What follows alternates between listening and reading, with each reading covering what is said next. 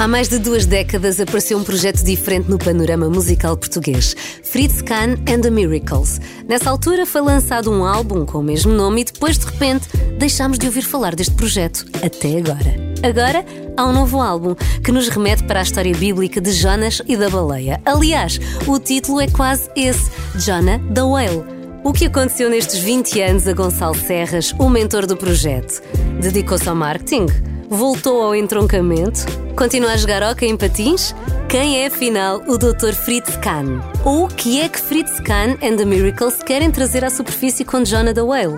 O Carlos Bastos tem muitas perguntas e o Gonçalo Serras dá as respostas no música.pt desta semana.